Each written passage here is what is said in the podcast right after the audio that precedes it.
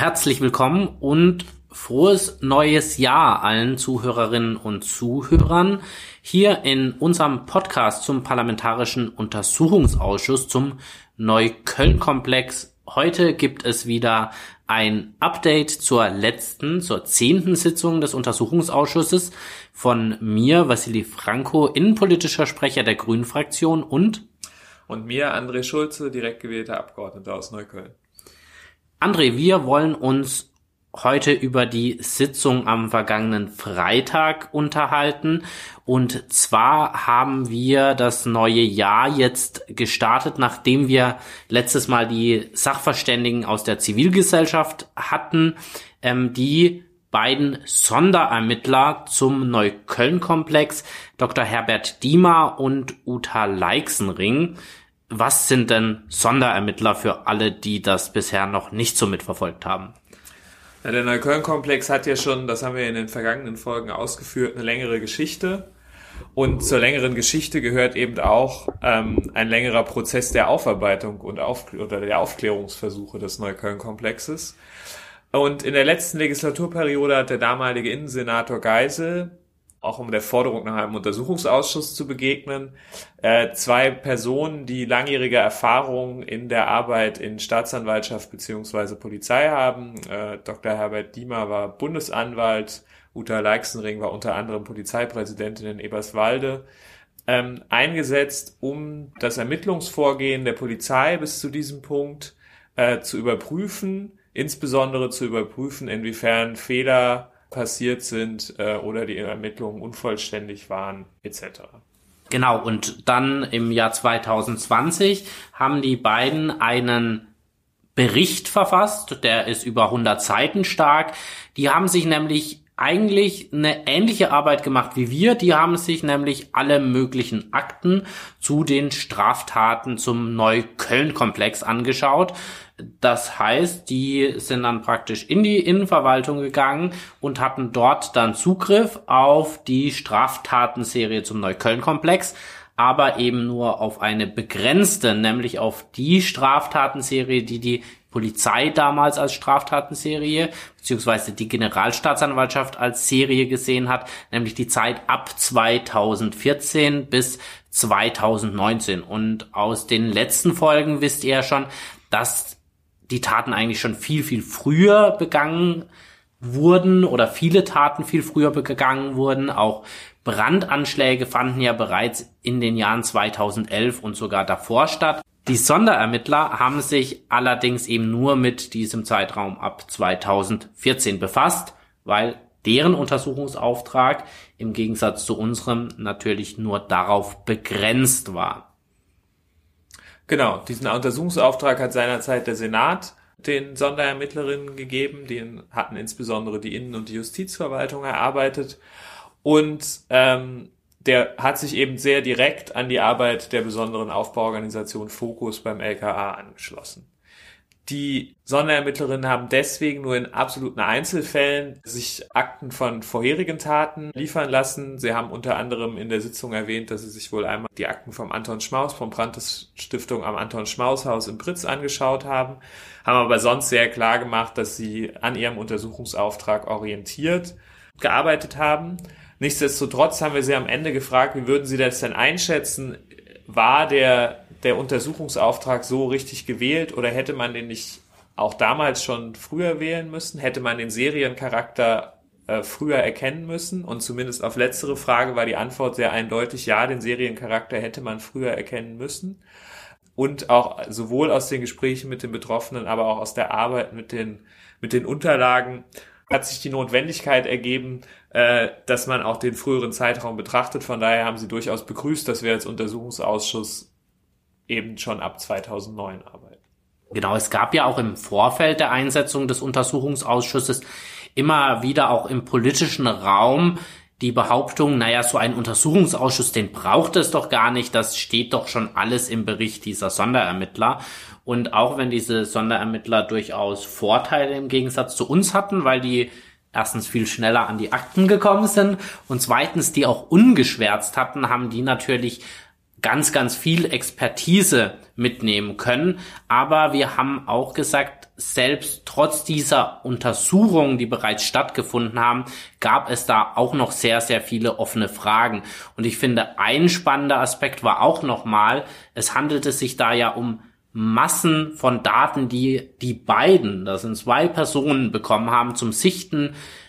47 Gigabyte allein von der Polizei, 10.000 Seiten vom Verfassungsschutz, 7.000 Seiten von der Staatsanwaltschaft, also eine ganze Menge. Und die beiden haben auch durchblicken lassen, dass da den Überblick zu behalten oder das auch bis ins letzte Detail sich ganz genau anzuschauen, eigentlich unmöglich war und in erster Linie die beiden Plausibilitätsprüfungen vorgenommen haben und da, wo ihnen Besonderheiten aufgefallen sind, da sind sie dann auch näher reingegangen.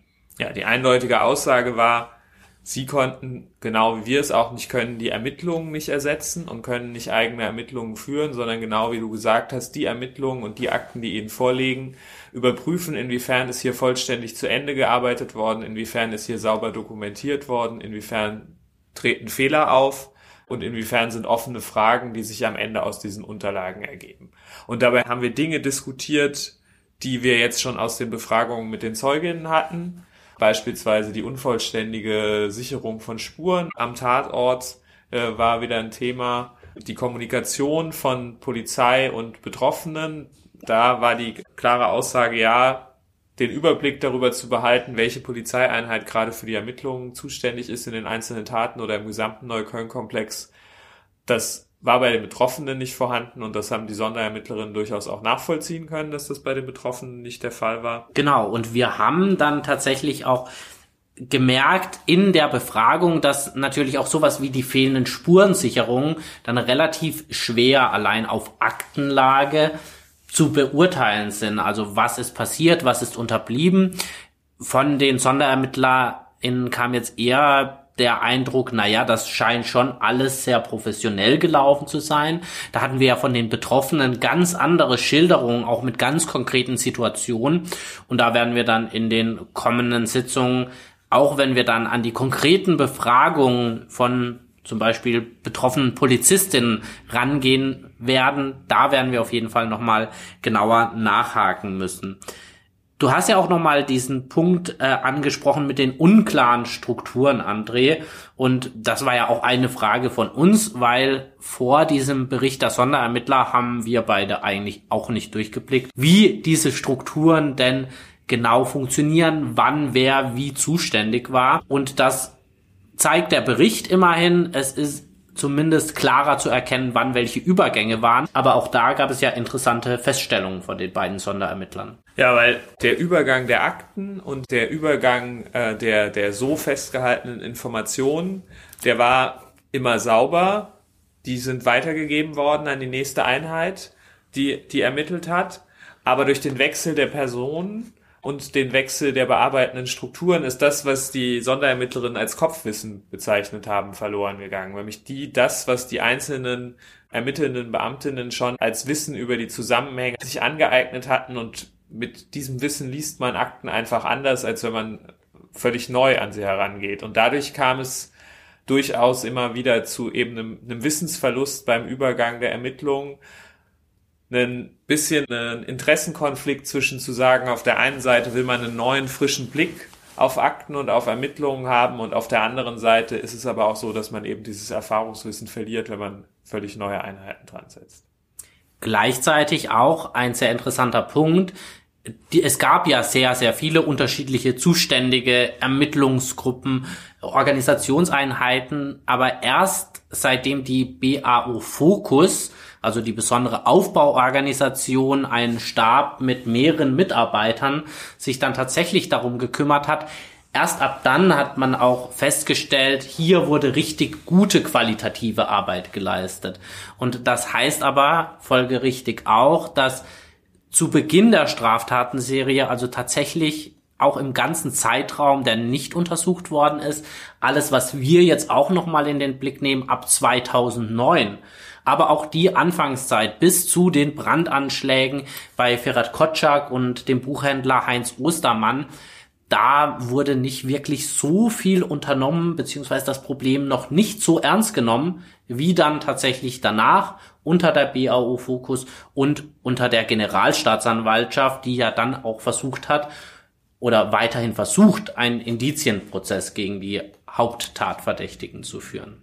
Ja, du hast die Generalstaatsanwaltschaft erwähnt. Im Zusammenhang mit der Betrachtung des Seriencharakters ist das auch ein äh, wichtiges Thema gewesen, denn die Sonderermittlerinnen haben uns nochmal dargestellt, wie auch in ihrem Bericht bereits enthalten, dass auf Seiten der Polizei und auf Seiten des LKAs ähm, schon deutlich früher erkannt wurde, dass es einen, einen Zusammenhang zwischen den Taten gibt, dass es ein immer gleiches Täterumfeld gibt, äh, ein ähnliches ähnliche Vorgehensmuster, alles was uns äh, die Sachverständige Kati Becker in der letzten Befragung schon dargestellt hat, so dass ähm, Herbert Diemer zu der Aussage kam, es ist eigentlich unmöglich, den Seriencharakter hier nicht zu erkennen bei den vorliegenden Dat äh, Fakten. Aber während das LKA, das auch mehrfach die Staatsanwaltschaft darauf hingewiesen hat, hat die zuständige Staatsschutzabteilung bei der Staatsanwaltschaft Berlin trotzdem keine Ermittlungen in einem, dem Seriencharakter nach aufgenommen. Das spiegelt sich dann ja auch wieder in dem Abschlussbericht und auch in der Sitzung wurde das ja nochmal vorgetragen, dass die Rolle der Staatsanwaltschaft zu Beginn da nicht besonders vorteilhaft aussieht. Also die Fälle wurden auf unterschiedliche Staatsanwälte verteilt. Es erfolgte keine richtige Sachbearbeitung und auch keine Behandlung als Serie. Das lässt zumindest sehr, sehr viele Fragen offen, weil das, was die beiden Sonderermittler auch gesehen haben und deshalb da auch ganz klar waren, es war oftmals der gleiche Modus operandi und eigentlich kam auch nur ein begrenzter Personenkreis dazu in Betracht und dass da die Staatsanwaltschaft so lange das hat laufen lassen, sei es bewusst oder unbewusst, das lässt zumindest einiges an Fragen offen. Und die klare Aussage war auch, geändert hat sich das eigentlich erst mit dir von der, von der bereits angesprochenen Übernahme der Ermittlungen durch die Generalstaatsanwaltschaft. Dann kam Zug äh, in die Ermittlungen. Die äh, Zuständigkeit wurde auch auf zwei Staatsanwältinnen zusammengeführt, die natürlich auch in enger Abstimmung äh, sind. Und daraus sind auch beispielsweise die Anklagen entstanden, die wir jetzt gerade in den Gerichtsprozessen ähm, beobachten. Und die Übernahme der Ermittlungen durch die Generalstaatsanwaltschaft geht auch nochmal mit einem besonderen Vorkommnis einher. Nämlich die geht einher damit, dass auch der damalige Leiter der Staatsschutzabteilung und äh, ein Dezernent aus dieser Abteilung abberufen wurden und in einen anderen Bereich der Staatsanwaltschaft versetzt wurden, weil ein Vorwurf aufkam im Zuge der Ermittlungen. Und dieser Vorwurf, der hatte es ja ganz schön in sich, denn es gab Abhörprotokolle, in denen dann mal aufkam zwischen zwei Tatverdächtigen, ja, der Staatsanwaltschaft, der Staatsanwalt, der ist ja auf unserer Seite. Und das weckte natürlich auch das Interesse der Generalstaatsanwaltschaft. Letztendlich konnte man da erstmal keine konkreten Zusammenhänge erkennen, aber erstens ist es ja schon sehr komisch, dass plötzlich überhaupt das zum Thema werden kann, dass ein Staatsanwaltschaft potenziell auf der Seite von bekannten Rechtsextremisten stehen würde. Gleichzeitig zeigt es aber auch, dass es sich hier vielleicht auch nochmal lohnt, genauer hinzuschauen. Auf jeden Fall hat die Generalstaatsanwaltschaft gesagt, um auch die Neutralität zu wahren, ziehen wir das zu uns und hat dann aber auch viel effizienter, effektiver hingeschaut und auch ermittelt und letztendlich auf dieser Basis dann auch erst den Seriencharakter festgestellt und als Teil ihrer eigenen Ermittlungen begriffen. Gleichzeitig muss man auch ein bisschen zur Verteidigung der Staatsanwaltschaft sagen oder zumindest auch als Leerstelle, die die beiden Ermittler entdeckt haben, dass bei der zuständigen Abteilung 7000 Fälle damals pro Jahr eingegangen sind und das auch nur mit einem begrenzten Personalkörper von zwei Handvoll Staatsanwältinnen. Und da muss man sich auch schon fragen, gerade im Bereich der politisch motivierten Kriminalität, wie soll es denn da auch ernsthaft gelingen, gerade diese kleineren Taten von Sprühereien, Vandalismus, aber auch Stolpersteinbeschädigung da überhaupt effektiv nachzugehen.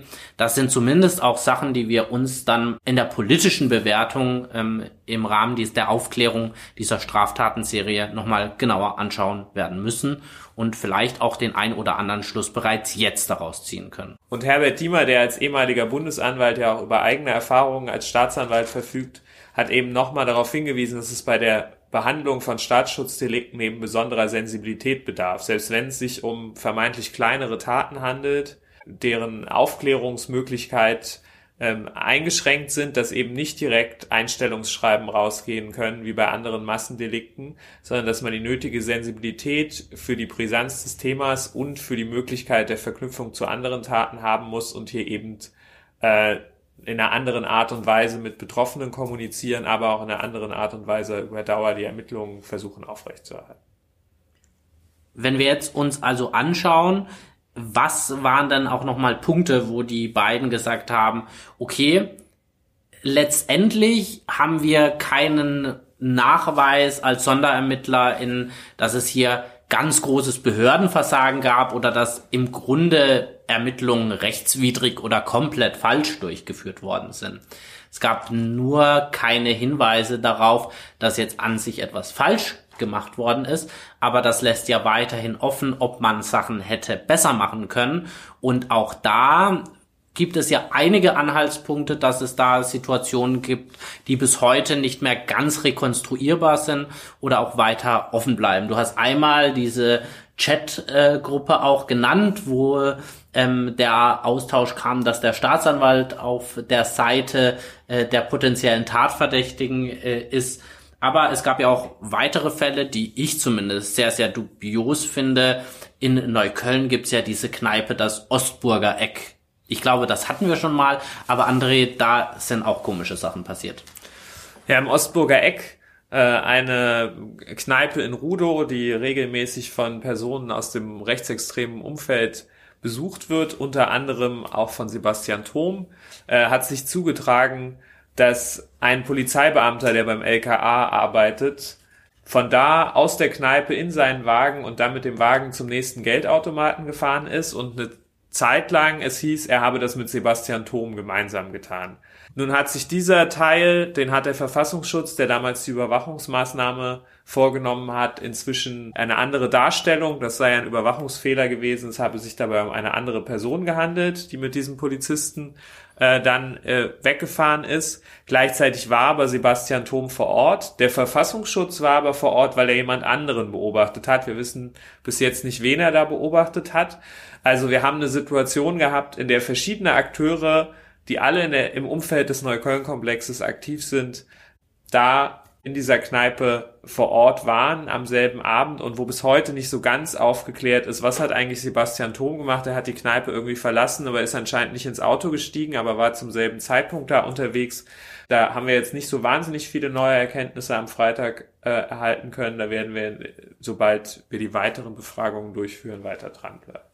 Ja, aber ich fasse mal zusammen. Ein Polizist, der nicht mal dort wohnt, trifft sich in einer Kneipe mit Rechtsextremisten, wird dabei auch vom Verfassungsschutz beobachtet und die schaffen nicht irgendwie Kennzeichen zu notieren oder Personen abzugleichen. Und letztendlich haben die Sonderermittler ja nur festgestellt, es handelte sich nicht um Sebastian Thom, einen der Hauptverdächtigen, aber an dieser Situation ist doch unglaublich viel Dubioses und irgendwie weiß keiner, was der andere gemacht hat und warum die ganzen Leute rein zufällig am selben Ort waren. Also ich glaube, da sollten wir unbedingt nochmal viel tiefer reinblicken, weil das erschließt sich mir bei bestem Willen nicht.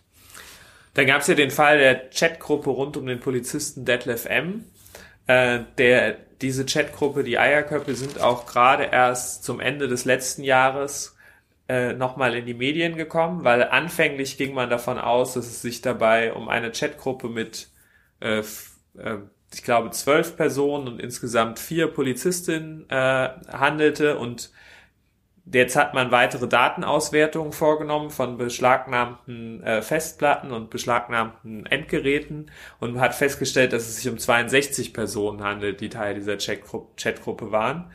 Ähm, Ich korrigiere einmal, wir hatten das nämlich heute explizit nochmal im Innenausschuss, weil wir ja auch angekündigt haben, dass wir da nochmal nachfragen. Und neben dieser Gruppe, die Eierköpfe, äh, gab es nämlich noch zwei weitere Gruppen, wo auch wieder Polizistinnen mit beteiligt waren, zum Teil auch Detlef M. Und dort waren jetzt keine strafrechtlich relevanten Inhalte nach Aussagen der Polizei, aber zumindest disziplinarrechtlich problematische Postings, Chatverläufe, die auch nochmal genauer untersucht werden.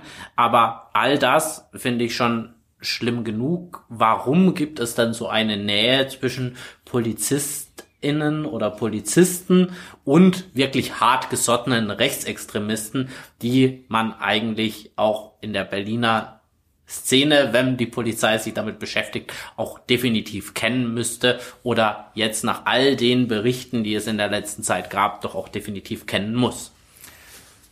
Genau, und daran anschließen können wir, glaube ich, einen Aspekt ganz gut diskutieren, nämlich die Tatsache, dass es erst jetzt in die öffentliche Diskussion gekommen ist, liegt daran, dass es wir eine deutliche Verzögerung bei der Auswahl, äh, Auswertung von digitalen Endgeräten und Datenträgern haben. Bei ganzer Reihe von Hausdurchsuchungen im Kontext des Neukölln-Komplexes wurden ja nicht nur ähm, Aktenordner und äh, andere Beweismittel sichergestellt, sondern wurden eben auch Festplatten, Handys, Laptops etc. beschlagnahmt. Und wir haben jetzt hier in dem konkreten Fall eine Auswertungszeitraum von über anderthalb Jahren, bis diese Erkenntnisse rausgekommen sind. Wir haben auch den Fall, dass es sich um teilweise stark verschlüsselte Dateien und Kommunikationskanäle handelt, wo uns die Sonderermittlerinnen auch bestätigt haben, dass das LKA da zwischenzeitlich auch versucht hat, externe Expertinnen hinzuzuziehen. Aber dieser Aspekt der Auswertung von digitalen Datenträgern ist sicherlich was, was uns auch in den weiteren Befragungen noch interessieren wird, inwiefern hier ein Engpass in den Ermittlungen bestanden hat, um neue Erkenntnisse zu gewinnen. Fassen wir also den Mehrwert dieser Sitzung zusammen. Der Ermittlungsbericht sagt zwar nicht, dass wir ein großes Behördenversagen entdeckt hätten, dass wir Fehler in den Ermittlungsabläufen an sich entdeckt hätten, aber durchaus, dass es sich erstens um eine Serie handelt, dass auch der Täterkreis nur sehr begrenzt sein kann und dass durchaus einige Fragezeichen bei bestimmten Vorfällen bestehen und dass auch dadurch nicht ausgeschlossen werden kann, dass man durch eine andere Handhabung von Beginn an, durch auch eine größere Sensibilität für diese politisch motivierten Taten vielleicht auch an der ein oder anderen Stelle hätte schneller, besser reagieren können müssen und damit vielleicht tatsächlich auch einige Ermittlungserfolge zu erzielen. Denn das, was wir derzeit auch erleben, ist ja, dass der Gerichtsprozess oder die Gerichtsprozesse ähm, zu zwei Brandstiftungen und mehreren kleineren Delikten vor dem äh, Berliner Amtsgericht bisher nicht ganz so erfolgreich laufen, oder André? Lass mich einmal nochmal auf den Bericht zurückkommen, weil ich glaube, der Bericht ist am Ende was, was uns vor allen Dingen nochmal die Richtung gibt, wo man nachhaken muss und wo wir weitere Fragen haben. Das hat insbesondere Herbert Diemer ja auch gesagt, an der einen oder anderen Stelle hat er gesagt, wir konnten da nicht weiter reingehen, deswegen ist es richtig, dass es Teil ihres Untersuchungsauftrags ist. Weil die Sonderermittlerinnen haben, glaube ich, solide Arbeit geleistet und einen guten Gesamtüberblick erstellt über den Komplex und über die Ermittlungen, aber haben halt auch nur einen begrenzten Zeitraum dafür zur Verfügung gehabt und ähm, begrenzte Kapazitäten. Sie waren zu zweit, sie wurden durch eine Geschäftsstelle unterstützt, aber im Kern haben die beiden vor allen Dingen selber die Akten gelesen, so dass es für uns jetzt ein wichtiger Input ist, aber eben nicht, das ist nicht der, Ab der Abschluss der Aufklärung, sondern es ist eher was, wo man nochmal Fragen draus mitnimmt, äh, die wir jetzt in die weitere Arbeit im Untersuchungsausschuss packen können. Genau, die Sinnhaftigkeit wurde auf gar keinen Fall in Frage gestellt eher im Gegenteil und wir haben ja durchaus auch einige Stunden äh, miteinander verbracht und daher war da auch noch mal viel mehr Raum als in der letzten Legislaturperiode beispielsweise im Innenausschuss und ich glaube, wir sind auch aus dieser Sitzung wieder mit mehr Fragen rausgegangen, als wir reingegangen sind.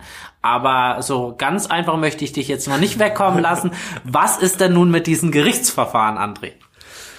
Ja, das Gerichtsverfahren gegen zwei der Hauptverdächtigen beziehungsweise insgesamt sind am Anfang, glaube ich, fünf Personen angeklagt gewesen und nach und nach wurden die ähm, einzelnen Verfahrensteile aufgesplittet, weil es sich neben den Brandstiftungen äh, bei Ferhat Kotschak und Heinz Ostermann auch um eine Reihe von Propagandadelikten handelte, wo dann einzelne Taten abgetrennt wurden.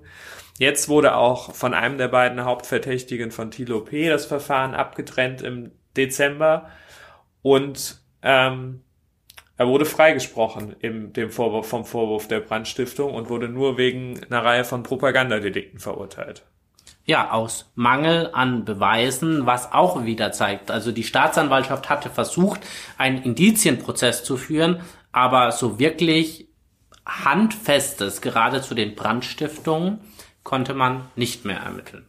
Das ist natürlich ein Rückschlag für die Aufklärungsbemühungen in, im, im Neukölln-Komplex, dieser, dieser Freispruch. Ich bin mir relativ sicher, dass es da auch in die nächste Instanz gehen wird, aber erstmal wird gegen den zweiten äh, Tatverdächtigen Sebastian T. jetzt im Februar, im Januar, mal gucken, wann das Verfahren abgeschlossen wird, dann auch noch ein äh, Urteil erwartet. Das heißt, für uns bleibt noch einiges an Arbeit zu tun. Für uns wird es auch weiterhin eine Beobachtung des Prozesses geben. Das ist ja auch für die Betroffenen sehr, sehr wichtig. Und die Betroffenen, die haben sich auch nochmal Anfang des Jahres zur Arbeit des Ausschusses geäußert und haben einen offenen Brief geschrieben, weil die sind noch nicht ganz so zufrieden und haben uns zumindest einige Hinweise mit auf den Weg gegeben. Welche sind das denn? Naja, es geht um eine Frage, die hier ja auch schon öfter eine Rolle gespielt hat. Und das ist die Frage der Aktenlieferung, die Einforderung dieser Aktenlieferung. Da sind wir auf einer Seite mit den Betroffenen, weil dass die Arbeit des Ausschusses erheblich davon abhängt, da auch Einblicke in die Arbeit der Sicherheitsbehörden zu bekommen. Das ist äh, vollkommen richtig und natürlich, wir, wir, wir fanden es immer richtig und wichtig, mit den Betroffenen und der Zivilgesellschaft zu beginnen in diesem Ausschuss äh, um deren Expertise und auch ihre Perspektiven einzubeziehen. Aber um jetzt den nächsten Schritt machen zu können, ist ein Fortschritt im, im Bereich der Aktenlieferung und dass da die Senatsverwaltung für Inneres und Justiz aktiv werden, unerlässlich. Und gleichzeitig eine ganz elementare Frage, zumindest aus demokratiepolitischer Sicht, nämlich die Frage der Öffentlichkeit. Denn wir machen hier diesen Podcast, den hören vielleicht auch einige Leute und fühlen sich danach informiert. Doch der Parlamentarische Untersuchungsausschuss, der tagt im Grunde öffentlich, das machen wir auch, haben aber aufgrund den, der Corona-Vorgaben hier im Parlament, hier im Haus, bisher eigentlich keine direkte Öffentlichkeit, sondern nur ein Übertragungsraum, in die die Sitzung gestreamt wird. Dabei haben wir hier durchaus auch noch größere Räume und auch einen Plenarsaal und da können wir eigentlich den Betroffenen nur Recht geben, denn Öffentlichkeit muss auch Öffentlichkeit bedeuten. Das heißt, die haben eigentlich einen Anspruch, auch darauf, in diesem Saal zu sitzen, die Reaktion auch mit zu bekommen und da wirklich dabei zu sein, als das nur über den Bildschirm zu verfolgen. Und wir müssen an der Stelle auch mal sagen, das ist jetzt nicht nur eine kleine Formalia, denn bei jeder Sitzung, das sehen wir eigentlich, was auch hier im Abgeordnetenhaus los ist. Ja, wenn wir Mittagessen gehen, dann gehen nämlich im Regelfall auch die Personen Mittagessen, die im Zuschauerraum sitzen und da sind meistens so um die 20 Leute, wahrscheinlich auch die ein oder andere, die hier dem, dem Podcast folgt, anwesend und beobachten aktiv den Untersuchungsausschuss und verfolgen da sehr kontinuierlich über die letzten zehn Sitzungen mit, was wir da tun. Genau, deshalb ein Dank nicht nur für alle, die uns hier irgendwie folgen oder dem Untersuchungsausschuss, sondern eben auch der Zivilgesellschaft, die diesen Ausschuss ja nicht nur gefordert und letztendlich auch erreicht hat, sondern uns auch weiterhin kritisch auf die Finger schaut. Das ist auch weiter nötig und den Druck braucht es auch, um tatsächlich auf das, was da in Neukölln passiert ist und diese Strukturen, die es ja auch weiterhin in Berlin gibt, wirklich mal ins Auge zu fassen. Kommen wir also jetzt noch kurz zum Ausblick auf die nächste Sitzung, auf die elfte. André, was haben wir denn davor? Die elfte Sitzung in zwei Wochen, da wollen wir etwas ähnliches machen, wie wir jetzt gemacht haben. Es gibt ja einen zweiten Bericht, der im Rahmen der Aufklärung entstanden ist und das ist der, der Bericht der besonderen Aufbauorganisation Fokus. Sie hat vorhin schon bei uns eine Rolle gespielt, ähm, die eben ihre Ermittlungen die sie äh, übernommen hat und die sie geführt hat über die Jahre in einem Abschlussbericht darstellt oder in einem Abschlussbericht ist es nicht, weil die Ermittlungen gehen ja weiter, aber in einem Bericht den aktuellen Stand der Ermittlungen darstellt. Und der stellt natürlich auch sehr umfassend da äh, den, den Aufbau der äh, Straftatenserie und die Ermittlungsarbeit der Polizei. Und dazu werden wir den Leiter der, der besonderen Aufbauorganisation Fokus das nächste Mal als Zeugen haben und befragen. Und da dürfte wieder was passieren, was auch diesmal passiert ist. Wir haben gerade über Öffentlichkeit gesprochen. Wir hatten dieses Mal das erste Mal den Fall, dass wir weitergetagt haben, obwohl die Öffentlichkeit ausgeschlossen wurde. Kannst du uns nochmal erläutern, was es damit auf sich hat? Wir versuchen ja ja auch eine Straftatenserie zu untersuchen und da gibt es eine ganze Menge an Akten beziehungsweise Sachverhalten, die wir gar nicht in der Öffentlichkeit besprechen dürfen, weil es eine Einstufung gibt. Wir hatten ja schon mal eine äh, Folge zu den Formalia gemacht und das heißt, wenn Akten als vertraulich oder sogar geheim eingestuft werden, dann dürfen wir nicht einfach im Ausschuss darüber reden, sondern genau für die Teile muss dann die Öffentlichkeit ausgeschlossen werden. Das ist dieses Mal ähm, auch passiert, weil wir zum Beispiel über Unterlagen des Verfassungsschutzes geredet haben und äh, die jetzt in öffentlicher Sitzung zu diskutieren, das wäre etwas problematisch, aber wir können auch versichern, auch wenn wir jetzt hier darüber nicht reden können, dass es immer uns ein Anliegen ist, möglichst viel im öffentlichen Teil zu besprechen und dann eben die offen gebliebenen Fragen oder Komplexe dann eben im vertraulichen oder geheimen Teil zu behandeln.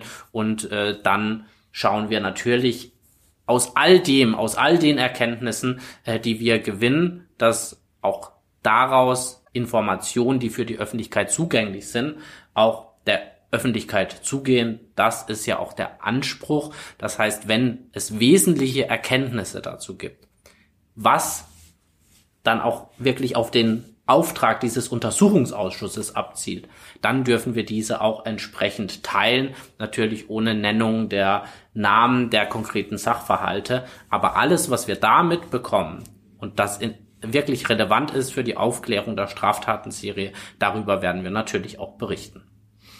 Und jetzt haben wir schon gehört, was wir bei unserer nächsten Sitzung am 20. Januar machen. Dann folgt am 12. Februar erstmal die Wiederholungswahl in Berlin und das hat auch Auswirkungen auf unsere Arbeit. Genau, also wir haben jetzt hier ja einen Parlamentsbetrieb, parallel noch Wahlkampf, also alles durcheinander, langweilig wird's nicht, aber nach der Wahl am 17. Februar, da werden wir erstmal nicht tagen. Das heißt, die Sitzung am 20. Januar wird jetzt erstmal unsere letzte sein. Aber keine Angst, der Parlamentarische Untersuchungsausschuss geht weiter, da es sich nämlich um eine Wiederholungswahl handelt, ist es so, dass der Untersuchungsausschuss auch bestehen bleibt. Es sind zwar jetzt noch einige Rechtsfragen zu klären, Wer ist denn weiterhin Mitglied? Muss da was neu gewählt werden? Ändert sich vielleicht sogar der Vorsitz? Man weiß es nicht, aber dafür werden wir auch nochmal vor den Wahlen eine Folge haben. Vielleicht sind wir dann schon schlauer, aber ein Grund für euch, dann nächstes Mal auch wieder reinzuhören. Für heute sagen wir aber erstmal auf Wiederhören. Bis dahin.